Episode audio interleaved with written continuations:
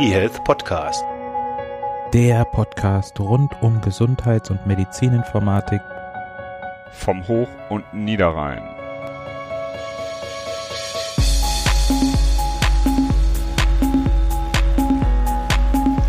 Hallo und herzlich willkommen zur ersten reinen nach 100 ähm, der 100. Folge News-Folge. Ich weiß gar nicht, zählen wir den dann jetzt weiter? Ist das 102 oder ist das News-Folge 1 oder wie zählen wir? Hast du da schon einen Plan, Bernhard? Wir überlegen uns ein neues System. Hallo auch von meiner Seite. Wir können die News-Folgen extra zählen und ähm, ja. Ist auch gut, dass wir das erst, dass wir das vorher nicht klären und sagen, sondern dass wir das quasi in die Begrüßung des Podcasts mit reinpacken. Hervorragend. Vielleicht am Anfang. Ähm, passiert ja gerade unglaublich viel. Ich weiß gar nicht, ob ihr das mitbekommen habt, wenn ihr versumpft in eurem Keller sitzt. Draußen ist sowas, ist so eine Krankheit und ein Virus und der verändert das ganze Leben. Auch bei uns. Wir haben ja schon, glaube ich, mehrfach gesagt, dass wir alle drei, also Renato, Bernhard und ich, Kinder im Kindergartenalter haben, die jetzt dann deswegen die ganze Zeit zu Hause sind. Dann ist es auch noch so, dass wir fast alle relativ neue Ämter übernommen haben die im Rahmen der Selbstverwaltung von Hochschulen dann so anstehen. Äh, übrigens herzlichen Glückwunsch, Bernhard, nochmal, du bist jetzt Dekan sogar. Und diese Ämter führen natürlich auch dazu, dass jetzt in diesen Zeiten besonders viel Anfragen äh, es gibt und Organisation und so weiter. Und wir dürfen alle auch nochmal unsere Vorlesung digitalisieren. Das soll jetzt wirklich kein Mimi, Mimi, Mimi und Jammern sein, sondern wir sind wahrscheinlich alle unglaublich privilegiert, wir drei. Aber das führt einfach dazu, dass wir abends auch bisschen müde sind und dann oft nicht mehr in der Frequenz, wie wir es vielleicht eigentlich machen wollten, eHealth Podcast News rausklöppeln, oder? Genau, und ich war ehrlich gesagt auch ganz froh, dass wir uns vor Corona schon geeinigt haben, dass wir unsere Frequenz etwas drosseln. Oh, ja, das wäre uns nicht gegangen. Also das wäre echt nicht gegangen. Und ansonsten wollen wir mal hoffen, ob wir die nächsten 30 Minuten Aufzeichnung ohne Kindergeschrei hinbekommen oder ob wir dann noch großflächig schneiden müssen. Das, nee, das ist ja das Schöne. Das ist ja inzwischen, auch das hat sich total geändert. Das ist inzwischen gesellschaftlich völlig akzeptiert. Also ich habe Leute in meinem Freundeskreis, die wirklich sehr hohe, sehr, sehr repräsentative ähm, Stellen auch bei, bei einer großen bekannten deutschen Bank haben. Und die sagen, das ist völlig okay, wenn man da zwar im Anzug sitzt, im Homeoffice und dann irgendwie eine Videokonferenz macht und wenn dann einfach Kinder reinkommen und einem irgendwie ein Brötchen an die Backe schmieren oder sowas. Also das ist inzwischen, das ist okay, das lassen wir drin, Bernhard. Alles klar. Okay. Dann auf zu den News. Na, stopp, eine Sache habe ich noch. Wir haben, wurden bisher immer häufig ähm, angesprochen, ob wir nicht mal sagen wollen, hier gibt's eine, eine Stelle frei und da ist eine Stelle frei oder ich suche einen Job, also so, so eine Art Jobbörse. Das machen wir auch weiterhin nicht. Möchte ein bisschen abweichen, beziehungsweise da geht's jetzt ja nicht um, um Jobs, sondern es geht um Praxissemester. Bei uns ist es ja normalerweise so, dass die Studenten der Medizin oder Gesundheitsinformatik alle überhaupt gar kein Problem ähm, hatten, bisher einen Job zu finden oder auch einen Praxissemesterplatz zu finden. Das ist im Moment anders, weil die Krankenhäuser und auch die, die Firmen natürlich andere Sorgen haben. Das heißt, normalerweise ist es so, dass die eine Bewerbung rausschicken und dann direkt genommen werden. Das ist jetzt anders. Die haben ein bisschen Probleme und deswegen ist die Frage, wenn ihr Zuhörer hier eine Firma habt oder kennt, die derzeit Leute suchen, die schon viel Background-Kenntnisse haben über ICD, OPS, wie Gesundheitssystem funktioniert, wie Datenbanken funktionieren, was ein Arztpraxissystem, was ein KISS ist und so weiter. Das kennen die alle schon, wenn die dann im, im fünften Semester zum Beispiel ihr Praxissemester ableisten müssen. Dann meldet euch. Und es ist auch in Ordnung, wenn dann dieses Praxissemester online gemacht wird. Wenn die also entwickeln und dann beispielsweise Teammitglied vom Scrum-Team sind und dann doch zu Hause sitzen. Also wenn ihr da Kapazitäten frei habt, meldet euch über Twitter bei mir oder einfach ganz normal oder über E-Mail. Und wenn ihr eher im Norden oder Westen Deutschlands unterwegs seid, und dann gilt das Ganze natürlich auch für die Hochschule Niederrhein und ihr könnt euch bei uns melden. Genau, wir, wir, wir stimmen uns da sowieso untereinander ab. Und das Schöne, äh, Bernhard, beim Online ist ja, da ist ja Hupe, wo du sitzt. Das ist ja dann egal. Die, die können sogar in Kiel sitzen, ja. Ich habe auch von einigen Studierenden gehört, die weitermachen können, ganz normal in der medizinischen Informatik, die gesagt haben, also mein Praxissemester läuft weiter. Ich wollte mal fragen, wann ich zur Abschlusspräsentation einen Termin machen kann der findet dann natürlich online statt. Ah, jetzt habe ich übrigens gerade Kindergeschrei gehört. Das lassen wir drin. Das, nee, das Problem ist gar nicht, dass die weitermachen können, sondern dass die jetzt eine neue Stelle finden. Darum geht's. Ja. Also weil, weil gerade überall ja alles so, ich kann es schon nicht mehr hören, weil, weil alle gerade ja nur noch auf Sicht fahren. Genau, dass sie gar nicht erst eine neue Stelle bekommen. Aber machen wir jetzt da weiter. Aufruf ist raus. Die Agenda für heute. Du startest erstmal, wie sollte es anders sein, eHealth Podcast mit der Corona-App. Dann mache ich bisschen weiter mit der Videosprechstunde. Dann kommst du mit diesem unsäglichen Krankschreibung telefonisch und dann habe ich zum Schluss einfach ein paar Links, wo ihr euch weiter informieren könnt, weil einfach extrem viel gerade passiert und auch extrem viel nicht mehr als Präsenz stattfindet, sondern einfach aufgezeichnet wird. Und da will ich euch dann ein paar weitere Empfehlungen geben. Auf geht's. Auf geht's. Corona-App. Äh, Corona-App, da müssen wir, glaube ich, erstmal ein bisschen äh, definitorisch agieren und sagen, was gibt's denn hier eigentlich überhaupt? Ja, dann agier mal definitorisch. Oh Gott, oh Gott, oh Gott. Schon voll im Prof-Mode hier im Homeoffice. Ja, du hast, du hast, hast du irgendwie Defizite, dass du jetzt da über das Ziel hinausschießen musst? Ja, anscheinend. Ja, agiere, agiere er. Es gibt zwei Apps, die da gerade heiß diskutiert werden. Das eine ist die Corona-Datenspende-App des RKI und das andere ist diese Corona-Tracing-App. Die ist aktuell auch noch gar nicht entwickelt bzw. direkt verfügbar. Ähm, beide werden und wurden in vergangenen Tagen und Wochen heiß diskutiert die Corona-Datenspende-App, das ist die, über die wir jetzt etwas weniger reden wollen. Das ist eben eine App des RKI. Die wollen sozusagen Bewegungsdaten von Fitness-Trackern sammeln und Smartwatches. Ähm, deren Idee ist gar nicht äh, auf die gesamte Abdeckung zu kommen, sondern einfach so repräsentativ Bewegungsdaten zu sammeln, wie viel bewegen sich die Leute noch, wie viel reisen die Leute, äh, wie ist das Sportverhalten zu Corona-Zeiten ähm, und da eben das Ganze auf eine etwas breitere Datenbasis als einfach nur irgendwelche Fragebogen zu stellen. Da gab es auch ein bisschen Kritik, dass die äh, nicht quelloffen ist und dass die vielleicht auch die ein oder andere Schwäche hat. Da wollen wir jetzt etwas weniger drüber reden, sondern eigentlich so wollten wir das Thema Corona Tracing App thematisieren leider werden die häufig verwechselt. Also auch bei der Tagesschau war das schön. Da wurde über die Tracing-App geredet und als Symbolbild wurde die Datenspende-App äh, eingeblendet. Das passiert dann leider manchmal so. Deswegen als E-Health Podcast versuchen wir da so ein bisschen auf die Genauigkeit zu achten. Sauberer zu agieren. Genau habe dich schon angesteckt sozusagen. Trotz, trotz mit, genau, mit einem Duktus. Ja, Corona Tracing App. Ich glaube, die Idee, die brauchen wir ja nicht so äh, groß zu diskutieren. Das ist, glaube ich, klar. Wer den äh, Podcast mit Christian Drosten hört oder sowas, der, da wird das Ganze sehr ausführlich nochmal beschrieben. Ähm, wir haben eine Reproduktionszahl, die möglichst schnell, möglichst niedrig werden muss, die aktuell auch deutlich unter eins ist, wo sie auch bleiben soll und noch weiter senken soll, um dann irgendwann mal über sowas wie Lockerungen nachzudenken. In einigen Bereichen ist es eben wichtig, dass wir die wenigen Fälle, die wir dann haben, sehr kontrolliert nachverfolgen können und da eben schauen können, zu wem gab es Kontakt. Vielleicht eine ganz kurze Info, weil das ja alles gerade so unglaublich schnell sich entwickelt. Wir zeichnen gerade auf am 28. April, Dienstag um 8.03 Uhr morgens. Also wenn, weil du, weil, weil du ja schon mit R-Zahlen um dich wirfst. Bin auch gespannt, wie es jetzt in Zukunft dann in NRW aussehen wird. Da ist ja euer Ministerpräsident, der ja gerade da vorprescht, sagen wir es mal so, ohne jetzt da weiter politisch werden zu wollen. Aber kommen wir zurück zur Corona-App, ja. Genau, ist ein interessanteres Thema. Genau, also die, die Grundidee, wir wollen die Zahl sehr weit senken und dann die einzelnen Fälle nachverfolgen. Das Schwierige bei Corona, das ist das, was schon mehrfach von verschiedenen Virologen thematisiert wurde, ist eben, dass die Ansteckung ähm, in fast der Hälfte der Fälle vor Symptombeginn erfolgt. Ähm, na, bei einer Grippe, da merke ich was, ich habe irgendwie Husten, Schnupfen, mir geht's nicht gut, Fieber, ich bleib einfach zu Hause, dann stecke ich auch keinen an. Die Ansteckung erfolgt immer vor Symptombeginn. Du meinst die Ansteckung von, also von anderen Leuten sozusagen, die Weitergabe genau, oder die, die ja. das Infizieren ja. von, von anderen Leuten ah, ja, erfolgt genau. in knapp der Hälfte der Fälle vor Symptombeginn. Und das macht das Ganze eben im Gegensatz zur Grippe ja deutlich schwieriger, das nachzuverfolgen und erhöht eben auch die Ausbreitung in der Bevölkerung.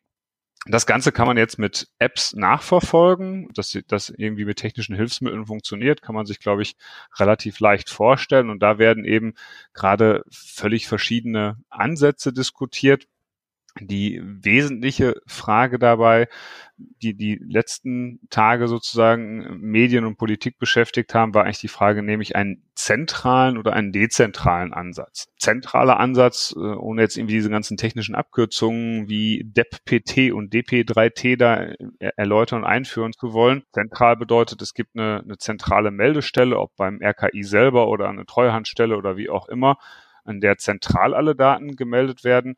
Dezentral die eigentlichen Daten, wer mit wem Kontakt hatte, sind immer jeweils nur auf den Smartphones der, der Besitzer sozusagen gespeichert. Es gibt also keine zentrale Instanz, auf der diese Sachen nachverfolgt werden. Die Bundesregierung hatte sich erst für die zentrale Variante entschieden, hat dafür sehr viel Kritik bekommen. Zu Recht, ja. zu Recht von der Gesellschaft für Informatik, vom Chaos Computer Club, Netzpolitik.org und, und, ein paar andere Organisationen haben sich dafür stark gemacht. Netzpolitik.org übrigens auch eine, eine super Seite, um sich da über diese ganzen Ansätze zentral, dezentral und so weiter zu informieren, sodass die jetzt zurückgerudert sind und gesagt haben, also wir werden jetzt den dezentralen Ansatz verfolgen und das Ganze bedeutet aber, dass auch eine engere Zusammenarbeit mit Apple und Google erfolgen wird.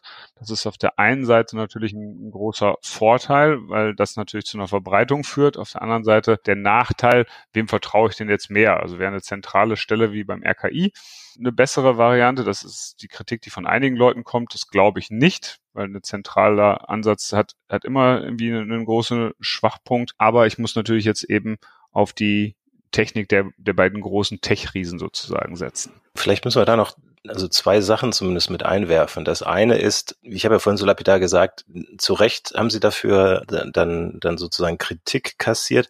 Natürlich ist so ein zentraler Ansatz, hat viele Vorteile für die Epidemiologen und auch vermutlich die Virologen, weil dort dann einfach an einer zentralen Stelle Daten sind, die dann vielleicht auch für die Forschung genutzt werden können und die dann auch ein viel klareres Bild geben, wie es derzeit in Deutschland ausschaut. Dieser dezentrale Ansatz, der hat genau einen Zweck und nur dafür ist er dann da, nämlich diese Erdzahl zu senken. Alles andere kann er nicht. Er kann jetzt kaum andere Erkenntnisse generieren. Das ist das eine. Und das zweite ist, was mir wirklich auf den Senkel geht, ist dieses also herumhacken auf Google und Apple, da bin ich ja ansonsten gerne dabei, aber jetzt mal nicht. Also das heißt, wenn die sagen, wir verpflichten uns, das auch dezentral zu machen, das heißt, wer mit wem Kontakt hatte, was ja dann über Bluetooth erkannt werden soll, wird nur auf dem Smartphone gespeichert, aber da kommst du wahrscheinlich gleich noch zu zur Technik, dann nervt es mich, wenn Leute so in ihrem Verhalten schon festgefahren sind, dass sie gar nicht mehr nachdenken und gucken, was die denn jetzt dort kommunizieren, einfach sagen, aus Prinzip, aus Reflex sagen, die sind böse, das sind jetzt die Datensammelkraken und da machen sie es auch wieder so. Also erstens muss man denen eine Chance geben und zweitens kann man das relativ gut auch nachvollziehen. Also wenn das nachher eine App sein wird, dann wird man schon nachvollziehen können, welche Daten denn jetzt wohin übermittelt werden. Das können die beiden sich gar nicht leisten, dass sie da jetzt dann irgendwie sich eine große Panne erlauben. Also das nervt mich ein bisschen. Aber sorry, ich bin, mach du mal weiter. Alles gut. Kommen wir so ein bisschen zu, auf die, auf die Technikidee dahinter. Was soll denn überhaupt ge, getraced werden sozusagen? Da geistern auch verschiedenste Varianten rum. Also die einen sagen, wir müssen jetzt die gesamten Bewegungsdaten per GPS aufzeichnen. Oh Gott. Ähm, ja. Ähm, das macht natürlich äh, wenig Sinn. Ähm, es sei denn, man, man will wirklich einen Überwachungsstaat oder irgendwie äh, eine entsprechende Überwachung äh, von Personen durchführen. Für das Corona-Tracing ist das jetzt nur bedingt hilfreich. Da geht es tatsächlich ja darum, mit welchen Personen also Smartphones hatte ich Kontakt, welche waren in entsprechender Nähe. Und da ist die eigentliche Idee, wir hatten es, glaube ich, am Anfang gerade schon mal gesagt, ist auf, auf Bluetooth zu setzen. Wenn zwei Smartphones sich in einem entsprechenden Abstand befinden, dann tauschen die irgendeinen anonymisierten Key aus und das wird dann für eine bestimmte Zeit vorgehalten. Und wenn in der Phase dann eine Ansteckung erfolgt ist und man Symptome bekommt, dann kann man eben alle Leute äh, beziehungsweise korrekter gesagt alle Smartphones, die in der Nähe waren, kontaktieren und sagen, du hattest äh, mit einem infizierten Kontakt, teste dich doch selber mal oder begib dich doch mal in Quarantäne oder mhm. solche Dinge. Wie du schon sagtest, genau für den Zweck ähm, ist es gut geeignet für irgendwelche zentralen Auswertungen. Ähm, Fast gar nicht. nicht nutzen. Vielleicht ein, ein, wieder ein oder zwei Anmerkungen. GPS ist natürlich für die Corona-Geschichte doch sehr gut. Wenn man diese Datenschutz, zu Recht die Datenschutzbedenkung außen vor lassen würde, dann ist das schon eine gute Sache, bis auf den einen Nachteil, dass GPS in Gebäuden natürlich nicht so gut funktioniert. Aber ansonsten ist das schon sinnvoll. Macht halt nur keiner mit. Also wenn es freiwillig sein soll und man sagt, man nimmt GPS-Daten, macht zu Recht keiner mit. Also von daher hast du dann natürlich schon wieder recht im Sinne von, das bringt für Corona dann nicht so viel, weil dann zu Recht wahrscheinlich keiner mitmachen würde. Und ja, ist eine andere Fragestellung. Also ich könnte damit irgendwie das, das, das große Bewegungsverhalten, also fahre ich am Wochenende doch zu Oma und Opa, ja. äh, abdecken, aber ich könnte halt eben, wie du gerade richtigerweise sagtest, im Gebäude nicht abdecken, mit wem ich da Kontakt habe. Und wenn ja. wir jetzt beim Hochschulcampus aktiv sind, also der ist ja groß genug, dass wir uns da auch rumlaufen können mit zwei oder fünf Meter Abstand, dann wissen wir aber trotzdem nicht, ob es im Gebäude zu einem Kontakt kam oder nicht. Was ganz lustig war, da gab es ja die Unterschiede, also der ähm, Herr Spahn hat ja am Anfang noch eine, noch eine viel absurdere Idee ähm, eingebracht, nämlich das anhand von Funkzellen zu orten. Das heißt, wir, ein Handy ist ja immer in einer Funkzelle angemeldet, wenn das dann, wenn man sich dann weiter bewegt, dann gibt es ein Handshake, dann wechselt man die Funkzelle also zu einem anderen Funkmast und das Handy weiß auch, welche Funkzellen gerade so in der näheren Umgebung sind und wie stark das Signal ist. Darüber kann man dann ganz grob triangulieren, ganz grob, wo man gerade ist.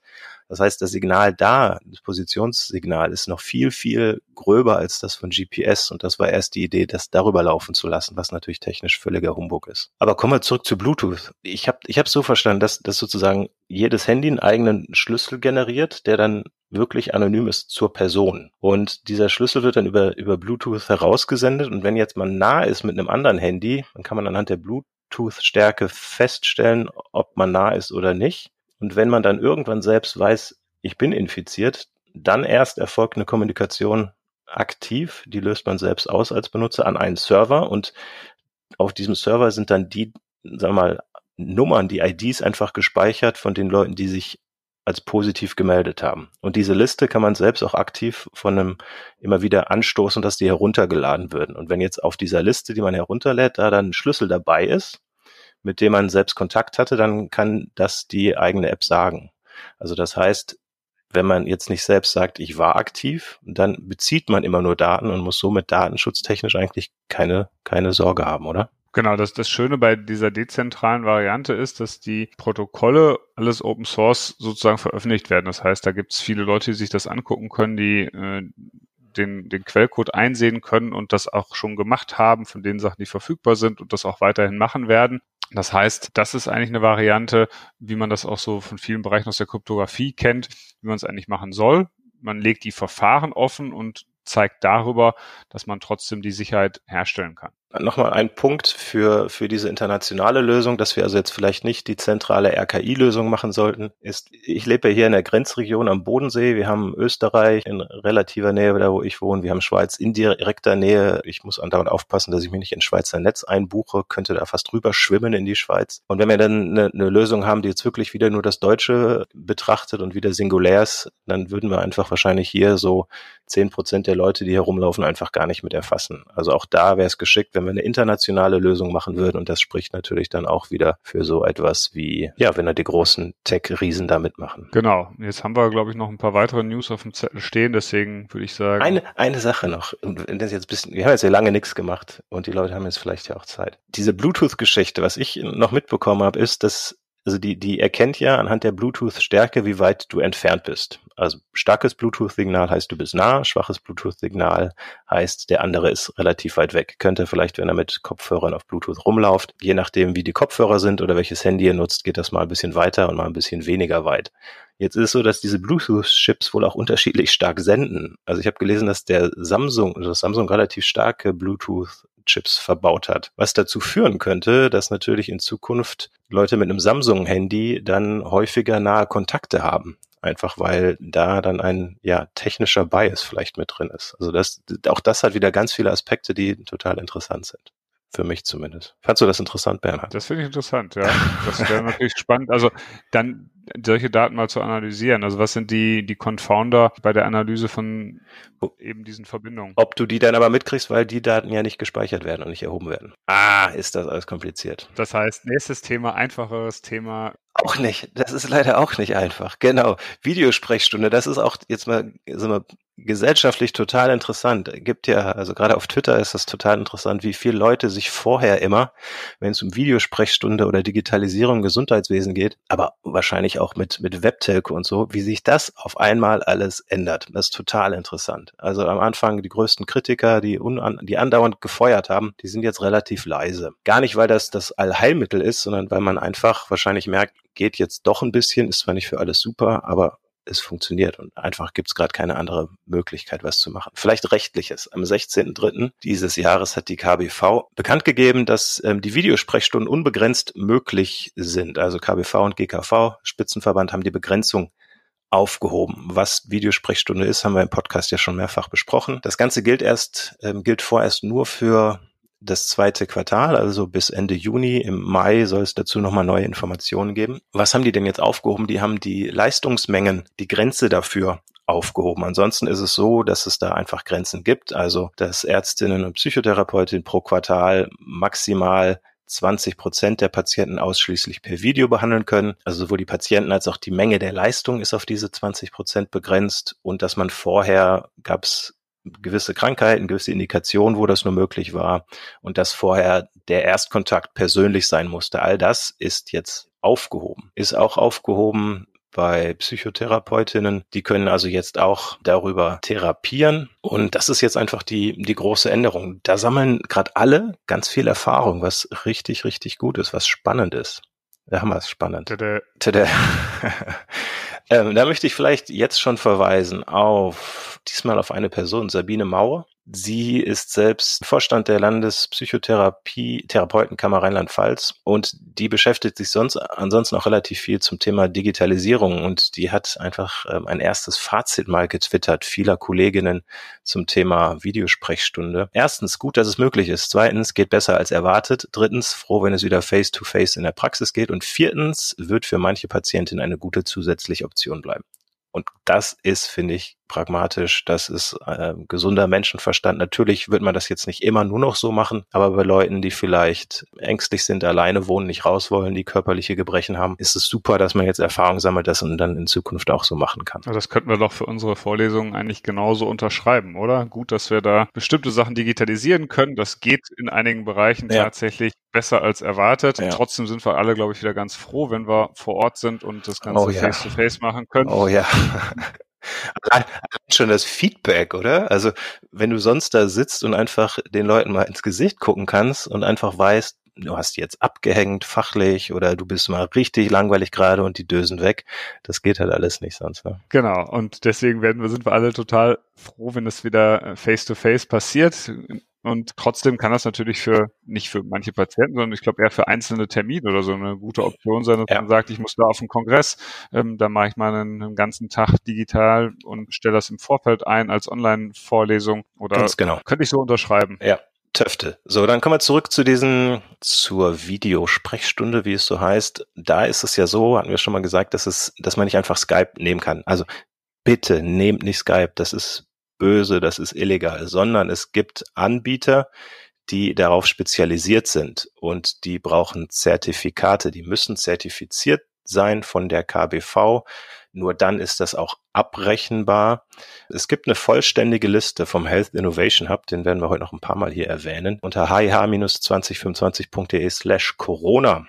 Und da sind ähm, derzeit 19 Anbieter gelistet, die eben alle diese Zertifik Zertifikate haben und auch über die KV abrechenbar sind. Die meisten können auch ohne Arztpraxissystem, ähm, also ja, standalone betrieben werden. Manche haben eine Schnittstelle direkt ins Arztpraxissystem, so dass der Patient vielleicht darüber einfacher ähm, ja diese Links für die Einwahl bekommen kann oder nachher einfacher die Abrechnung ist. Die meisten sind gerade auch tatsächlich kostenlos. Also aufgrund der Corona-Krise, da sind ein paar vorangeprescht und haben äh, gesagt, wir machen das jetzt kostenlos. Und dann haben die meisten nachgezogen. Ein, zwei in dieser Liste sind auch dauerhaft kostenlos. Da ist mir noch nicht klar, also bis auf Widerruf sozusagen, da ist mir noch nicht klar, wie die sich dann finanzieren, ob das nur in, innerhalb eines anderen Produktes ist und man dann das kaufen muss.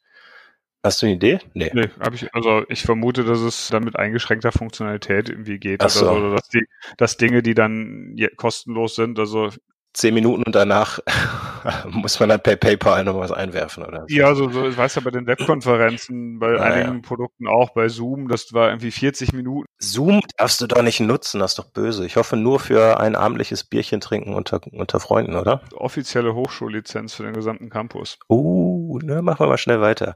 Äh, ansonsten steht dann auf dieser Liste vom HIA auch der, der reguläre Preis. Das sind, die meisten haben so eine, ja, monatliche Gebühr zwischen 40 und 70 Euro die dann der Arzt, die Ärztin, Psychotherapeutin, Psychotherapeut seid. Manche haben auch ganz sonderbare Geschichten. Also manche haben auch einfach zwei bis vier Euro pro Call. Aber es gibt auch welche, die haben, die wollen prozentual beteiligt werden an den aus ähm, ja an den, hier steht noch GOE-Ziffern, also acht Prozent der GOE-Ziffern wollen sie dann haben die dann der Call bringt. Und ein Modell gibt's auch, wo dann die Patienten zahlen müssen, nämlich 4,21 Euro, was auch interessant ist. Also da bin ich gespannt, was sich wie durchsetzen wird. Wie man genau auf 4,21 Euro kommt. Ich habe keine Ahnung.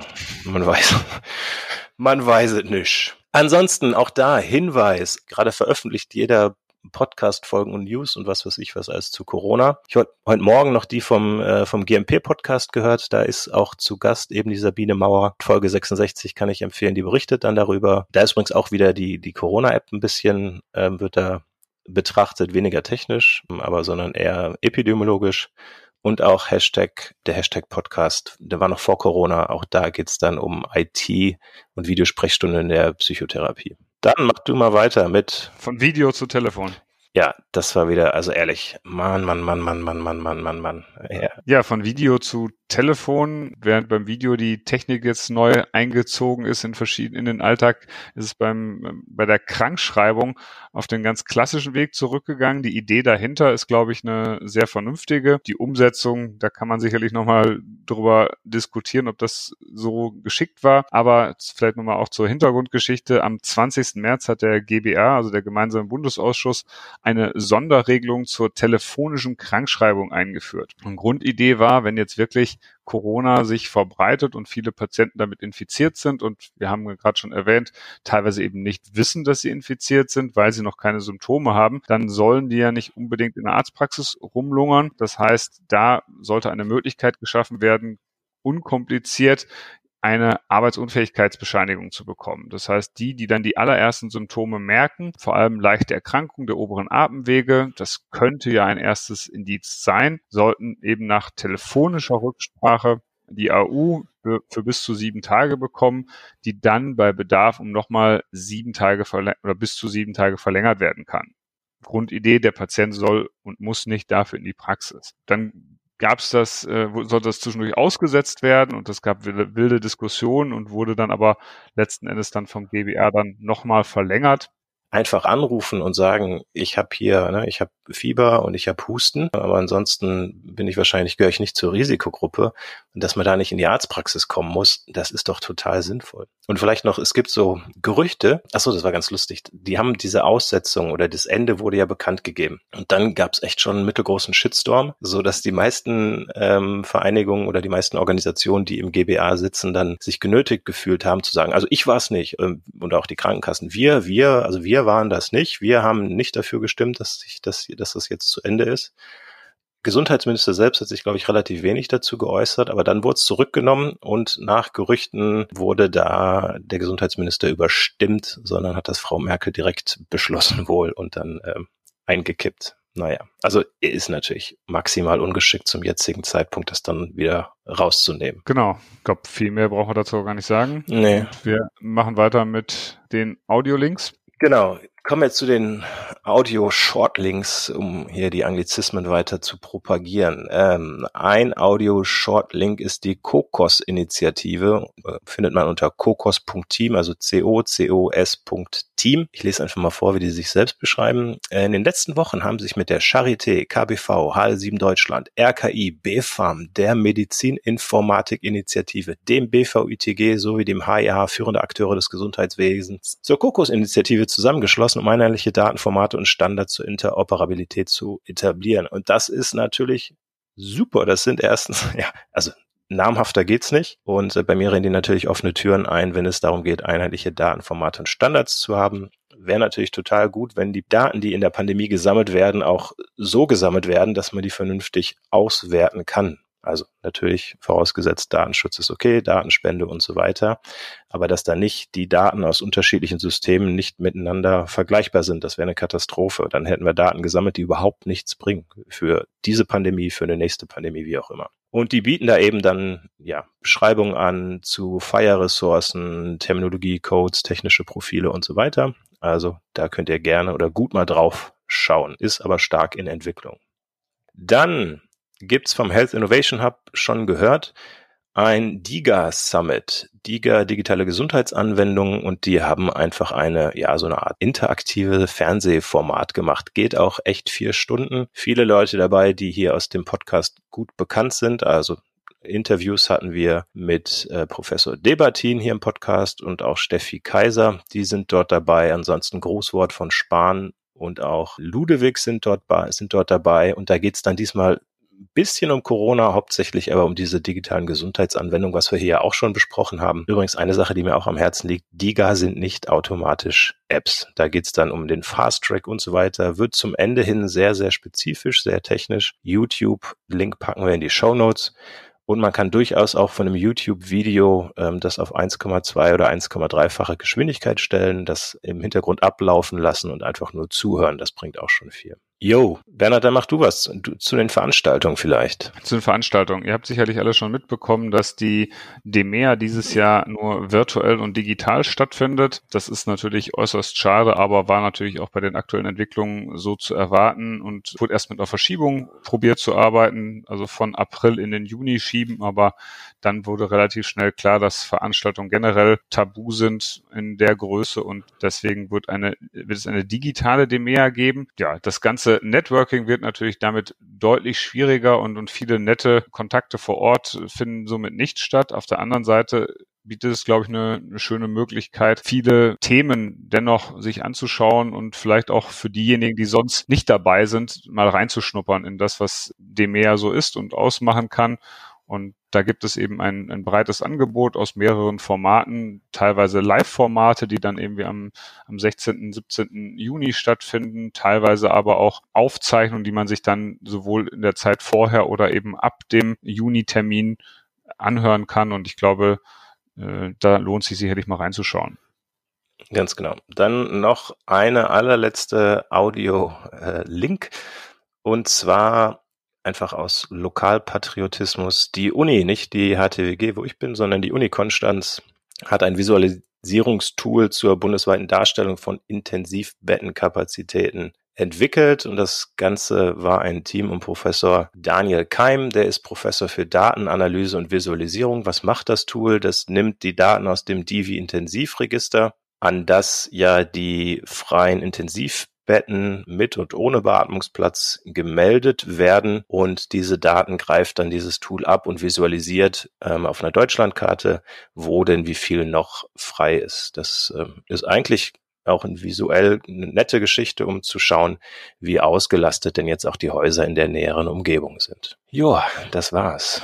Corona News, mehr oder weniger, Großteil. Und deren Folgen. Und deren Folgen. Dann machen wir weiter und ähm, noch wichtiger als sonst, ähm, bleibt gesund und äh, ja, alles Gute. Auf Wiederhören. Auf Wiederhören.